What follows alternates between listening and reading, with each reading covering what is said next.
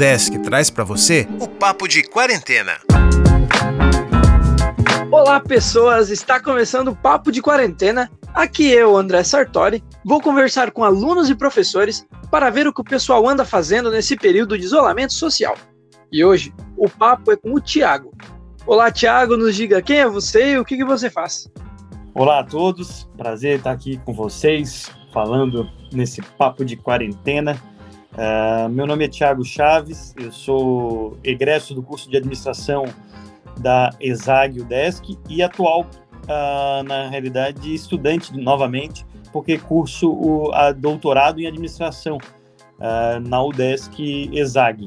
E também leciono no curso da ESAG Sênior, um programa de extensão da professora Emiliana, o qual eu já tive a oportunidade de participar por duas vezes. Como é que está sendo para você essa adaptação de dar aulas nesse novo formato? Eu fico bem feliz porque a gente achava que nesse momento de quarentena seria fácil somente lecionar para os jovens. Eu, como professor, uh, me surpreendi muito com a terceira idade, ou melhor falando, a boa idade, mostraram-se muito competentes e realmente conseguiram utilizar a plataforma do Zoom para receber as aulas online. A gente ficou por mais de três meses lecionando uh, para uma turma aí que varia a faixa etária de 50 até 70 anos e todos tiveram aí facilidade. A aula online virou uma saída muito boa para estar uh, realizando e, e, realmente acontecendo o programa de extensão da UDESC. E para você como doutorando, né, alguém que teoricamente estaria tendo as aulas, como é que está sendo? Está ocorrendo o programa de pós-graduação da UDESC ou ela está parada? Como é que está esse processo? As aulas da UDESC de doutorado, André, elas estão ocorrendo. Eu sou monitor junto com o professor Leonardo Sec na disciplina de políticas públicas do doutorado. E como professor monitor junto com ele, a gente resolveu realmente não ficarmos parados. Tivemos aí o, a, as aulas e vejo que muitos tiveram esse compromisso. Na sua visão, como alguém que já leciona, já lecionou, e também como aluno, né, porque você é doutorando, o, você acha que está se perdendo qualidade de ensino quando a gente muda do sistema presencial para o sistema remoto? Como é que você analisa essa situação? Bacana, boa pergunta. Eu, como professor, acredito muito na aprendizagem coletiva e compartilhada. O grande dificultador que eu vejo no sistema online é aquela troca de olhar, aquela troca de dúvidas, de questionamentos, que apesar de acontecer no online, quando você está na sala de aula, você está tendo feedback do aluno. Você olha para o aluno e, e consegue perceber se ele está com dúvida ou não. Então você consegue moldar o processo de aprendizagem. Então eu vejo que o desafio é a gente tentar buscar o equilíbrio. Eu digo que a gente não caminha para o futuro ser somente aulas online. Eu vejo que a aula presencial ela ainda vai existir, porque a aula presencial ela é uma aula que você consegue trocar muito mais experiências de aprendizagem e também moldar o conhecimento para a necessidade e respeitando o processo de aprendizagem de cada turma. Quem é professor universitário percebe que, por mais que a matéria muitas vezes seja a mesma, você tem que se adaptar em cada semestre para moldar a matéria de acordo com aquela turma. E a turma, de fato, quando é pessoalmente, facilita. Inclusive, recentemente eu tive participando de uma palestra, o qual eu também preciso na palestra ter o feedback dos meus ouvintes. E eu pedi para que todos ligassem a câmera, para que de fato, ah, fiquem com a câmera ligada, porque vai ficar mais fácil de eu poder ter esse feedback, de poder realmente fazer uma interconexão entre o falante e quem está ouvindo. Ah, sem dúvida, né? Mas, Tiago, além de tudo isso, também a gente tem a parte de que estamos sempre em casa. Como é que está sendo para você essa organização de ah, agora eu estou trabalhando, agora eu estou tranquilo? Como é que está sendo fazer essa diferença? Eu me adaptei para quem faz home office, tendo uma rotina de horários e agendando elas e tendo uma, um regramento mais disciplinado do que eu tinha antes, porque se você não tiver uma disciplina de horários, você acaba trabalhando comendo, comendo trabalhando, você acaba indo para uma live uh, no meio do banho, né? Às vezes tu está ali numa reunião, a reunião está acontecendo, você não tem mais nem horário para tomar banho. Então, quer dizer, uh, tudo isso tem que ter uma, um regramento, né? E daí eu acho que esse ponto é a disciplina de você conseguir ter os horários. Eu estou usando o Google calendário, né, o calendário do Google, justamente para poder agendar e não perder tempo nesse sentido, né, de focar os meus horários uh, divididos numa agenda. Então, eu vejo que isso é fundamental. E claro que às vezes bate, né, às vezes não, não consegue, às vezes a gente acaba ultrapassando, né. E como é que está sendo para você passar esse tempo livre que a gente tem dentro de casa? O que, que você costuma fazer para passar esse tempo? Eu tenho um cachorro, então eu acabo aproveitando, às vezes, saindo com ele no meu prédio tem um espaço de pet, então eu vou lá correr com ele, é um tempo também de distração para poder pensar, relaxar um pouco. Às vezes tem é, pegar um sol também, né? Então é importante ter esse, esse processo. Nesse novo normal, a gente também vai saindo com responsabilidade. Às vezes eu vou no supermercado, às vezes eu vou ali na, na farmácia. Então, é o momento também de sair. Eu vejo que a gente também não pode ficar agora. Uh, temos que ter o máximo de cuidado, usando máscara, usando álcool em gel, mas também não podemos nos limitar ao ponto de achar que vamos viver eternamente com isso, né? Acho que tomara que venha uma vacina logo para termos mais segurança para sair de casa, mas eu vejo que a gente está no caminho certo. Além disso tudo que, que você comentou, na quarentena, nesse período que a gente está passando, você voltou a fazer algo que você gostava de fazer? Ou aprendeu a fazer alguma coisa?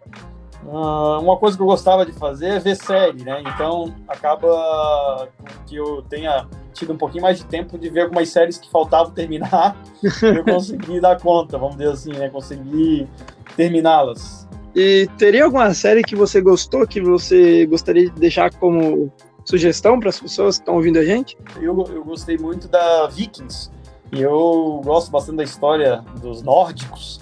E eu acabei, né, consegui terminar a temporada toda de Vikings nessa quarentena.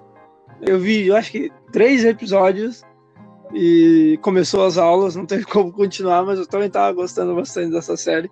É, Porém, tem muita temporada, cara. Eu pra botar tudo em dia, tem que fazer um esforço. é, tá na sexta temporada, né? Eu já tinha terminado uma boa parte, daí consegui fechar a sexta temporada. É, é bem grande mesmo. Mas Gostaria que você me dissesse qual é a sua visão em relação a essa pandemia, porque assim, não podemos dizer, ah, vamos tirar algo positivo dessa quarentena e tal, dessa pandemia, mas a gente tem que lembrar que, obviamente, já foram aí mais de 100 mil mortos no Brasil, né? Já temos um número elevadíssimo de casos, então a gente sabe o lado bem triste dessa pandemia. Mas o que, que você acha além disso que a gente vai tirar? Eu acredito, André, que esse momento de pandemia, eu, a sociedade, a humanidade, ela precisava de um choque, né, de, uma, de uma sacudida, para que a gente pudesse começar a repensar os modelos, tanto de, de sociedade, quanto de negócio, quanto de administração pública, uh, pensando mais uh, na nossa coletividade, no bem comum, e, e que vivemos num planeta Terra, como diria o Thomas Friedman, uh, um mundo cada vez mais plano, mais achatado. Um problema que acontece na China, ele, ele causa dores no Brasil. O problema que é, que é causado no Brasil causa dores lá em Guiné-Bissau. Enfim, existe conectividade. E nesse momento tem lados positivos de a gente poder estar mais próximo de pessoas do mundo todo, mas também tem os desafios que a gente deve enfrentar que é aquecimento global, é a questão da pobreza, a questão do desenvolvimento urbano, muitas pessoas vivendo nas grandes cidades, como que a gente vai enfrentar a questão uh, da mobilidade urbana, da questão da, uh, da, dos moradores de rua, por exemplo, que é uma outra problemática de muitas capitais. E eu vejo que nesse desafio, uh, esse momento de pandemia fez com que a gente pudesse repensar em modelos de negócios que possam realmente solucionar essas dores. Então, em produtos e serviços que venham ao encontro de tentar fazer uma mudança de um desenvolvimento uh, sustentável para todos. E esse desenvolvimento sustentável vai junto com o aspecto cultural, ambiental, econômico e também social. Então eu acredito que pós-pandemia a gente venha a ter uma, um ganho maior de pessoas preocupadas com o contexto mais coletivo do que individual. Só uma fala que você falou que a gente está cada vez com o mundo mais plano no sentido de mais conectado, né? Só para quem está ouvindo é interessante dizer que é uma metáfora e que a Terra não é plana, que a Terra é redonda porque é um problema ah. que a gente está tendo que não acredito que está acontecendo, mas acontece. Com certeza, né? Os terraplanistas que nos desculpem. é. E, Thiago, uh, nesse momento, então, eu abro para se você quiser mandar um recado, mandar um abraço para alguém, esse é o momento. E também peço que você deixe uma música que você queira que, que as pessoas ouçam após esse nosso papo. Eu diria que a mensagem melhor para a gente dizer para as pessoas nesse momento é não perder a esperança, é poder acreditar que a gente vai passar por tudo isso como um aprendizado, que a gente compreenda que a, a, realmente a doença é uma doença que pegou todos de surpresa, desde a classe empresarial, a classe de professores, a, a própria saúde, e sem, sem contar as próprias lideranças políticas do país. Eu vejo que ninguém estava preparado para isso. É, e claro, não vamos fazer juízo de valor quem estava certo, quem estava errado, mas aqui eu, eu, diria que o grande foco nosso é tentar pensar a, adiante. Vamos construir uh, com que a gente possa ter essa preocupação social, ambiental, cultural e um desenvolvimento mais integrador para que de fato a gente não tenha dificuldades com novas com novos desafios que venham por aí. Então, eu terminaria, André, com a música Não Deixe o Samba Morrer, né? Porque quando a gente fala dessa música, eu falaria que é Não Deixe a Esperança Morrer. Eu diria que a gente estaria lembrando das palavras de Alcione, ter a fé, a esperança de que as coisas vão mudar, né? E, e não vamos nos despedir assim, né? Vamos continuar tentando, vamos continuar tendo fé e também tendo conhecimento e nos aperfeiçoando. Então, parabéns a todos que na quarentena fizeram uma quarentena produtiva. Ontem eu conversei com pessoas que estão empreendendo em plena quarentena.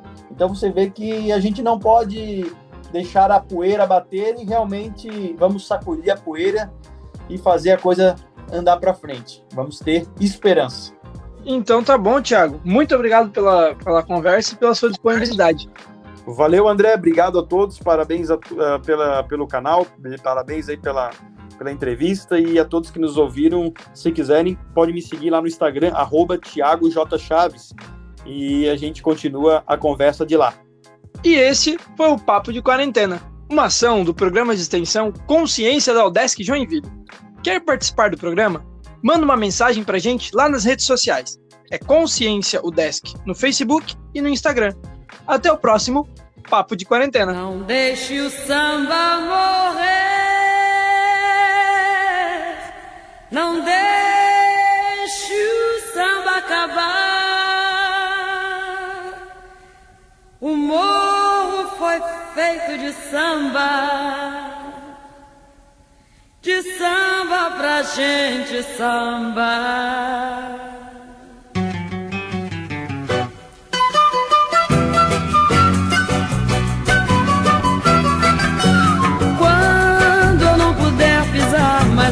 Vida. Quando as minhas pernas não puderem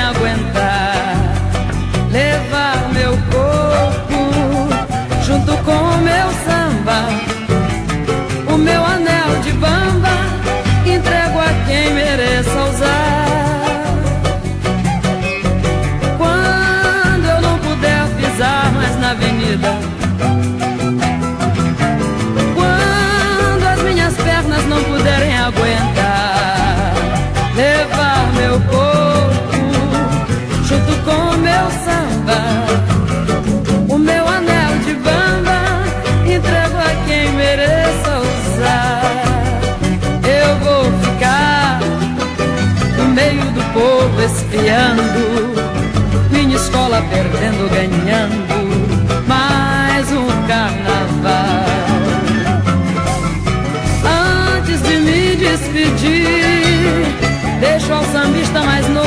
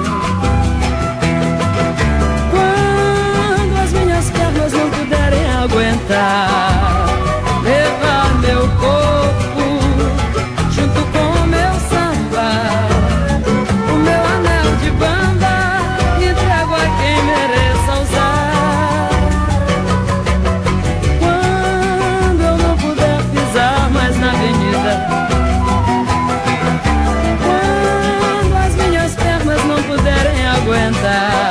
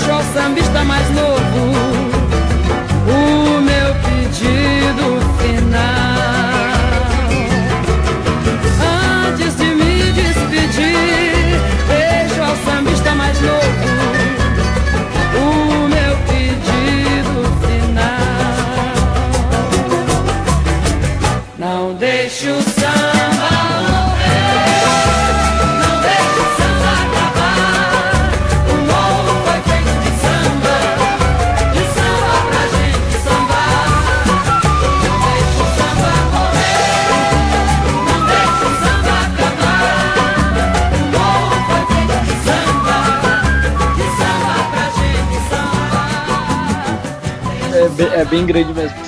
Tem muita temporada, cara. Papo de Quarentena, uma ação do programa de extensão Consciência do Departamento de Física da UDESC Joinville. Apresentação André Sartori Gomes. Coordenação Carlos Rafael Rocha. Edição Alex Schneider. Respeite a quarentena. Se puder, fique em casa.